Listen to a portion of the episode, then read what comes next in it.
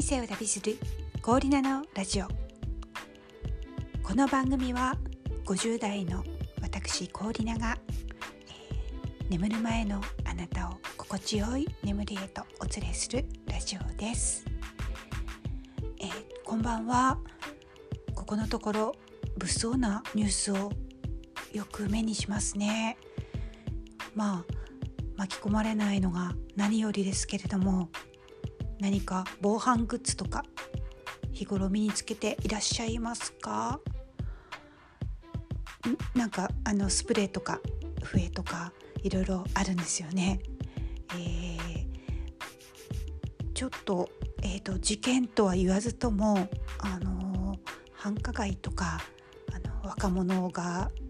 わちゃわちゃしてるところとかそういうところ、あの通らなければいけない時とかちょっと身を引き締めたりしませんか？我々女性ってあの自分とまた家族なんかも、まあ、守らなければならない瞬間ってありますからやはり気持ちも防犯面でも強く生きたいものですよね。私はあの子供が小さい時にあのそういう場面に何度か出くわして子連れって丸腰だなって思った瞬間があったんですね。子供の手を引いてバッグを持ってたりリュック背負ったりそれだけでも片手塞がってますしねあのちょっと怖いなって思う瞬間が何度かあったので自分が強くなりたいなって思うそう思いながらいたんです。で、えー、なぎなたをやっています。やっていましたって言った方がいいのかな。ちょっとコロナなのであのこの3年間は稽古ができていないんですけどもなんでまたなぎなたって言われることをよく聞かれます。男性からは怖えなとか言われるんですけどあの好きなのでほっといてくださいっていうことなんですけどあのなぎなたを題材にした映画や漫画 NHK 大河ドラマ「八重の桜」とかあと「朝日奈ぐ」っていう漫画とあと映画映画化されたんですかね。見に行きました。あのなぎなたの人気はあの劣らずあの衰えずということで。えっ、ー、と実はその前にやってはいたんですけどもあのなぎなたってよくあの時代劇見てると「くせ者じゃ!」出会え出会えって言ってあの腰元たちがあのなぎなたを持って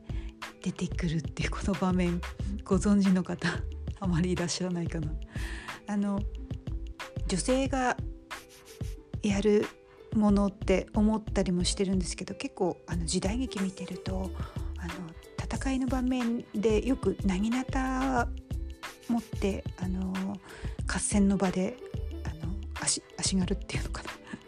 あの戦ってる人とかよく多いですよね。あのなぎなたって2メーターあるので、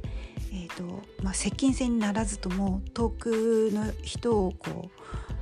うさせるというさせるっていう言い方ちょっと物騒ですよね。ただあの合理的というか非力な女性でも、えーと、遠くからであのその大振りをせずに、えー、短い動きで直接急所を、えー、刺すというかやっぱり刺すになっちゃうな。あのそういうあの何て言うんでしょうね。弱い女性でも対等に戦えるっていう武道でもあるので、えーと、それを、まあ、みっちり練習しました。あまりその力に過信してはいけないんだと思うんですけど、まあ、間合いみたいなものは学んだのであの間合いっていうと,、えーとまあ、時代劇で侍同士がこうお互いこう刀を向け合えて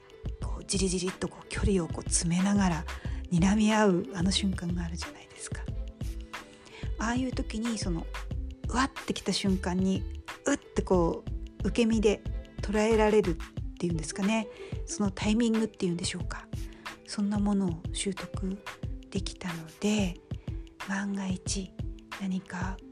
あった時にまあビニール傘があれば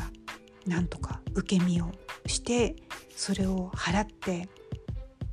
で相手の急所をつくと。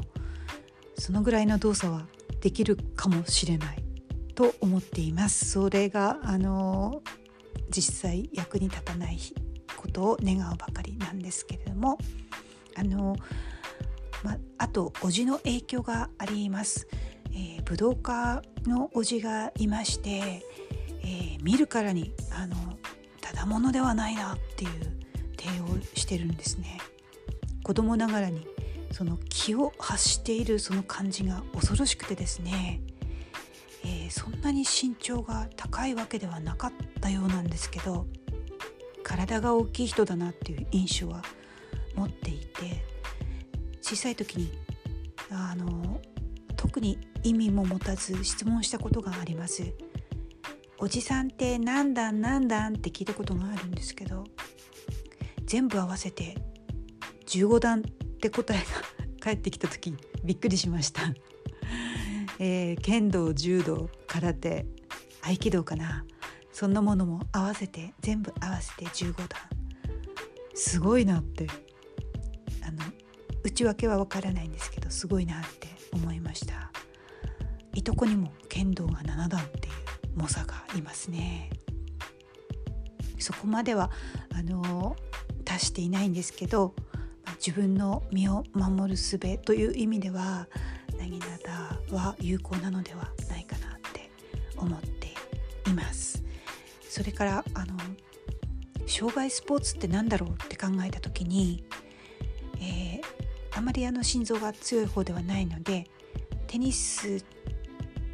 とか、山登りとかはちょっと年を取ってからは楽しめないだろうなって思ったんですね。でなぎなたの、えーと、お稽古先に行きますと一番上で80代で一番下が私という感じなので、まあ、上皆様お姉様方ばかりでしたのでこれはあ長く障害スポーツになるなって確信しましたあの見た目その大きくてなぎなたが長くて派手なスポーツに見えるんですけど意外とその小さな動作で、あの省エネなんですよね。で確実にその相手の急所を狙うっていうようなそんなスポーツでもあるので、はい、見た目ほどその激しくはないと思っています。あの厳しいですけどねあの真冬に裸足でやる稽古のあの辛さといったらないんですけどそういった意味でも鍛錬はされたと思っています。であと袴が何しろかっこいいです。袴を着て道場に入った瞬間のあの気持ちのあのピリッとした感じがとてもたまらなく好きです、えー、袴かっこいいですねなんて言われるとちょっといい気になったりもします。年、を取った時にあそこのおばあさんいつも袴でちょっと怖いんだけどかっこいいんだよって言われるのが目標です。まあ、いずれにしましても皆様あの身の回りにはどうぞご注意ください。人生を旅する氷菜のラジオおやすみなさい。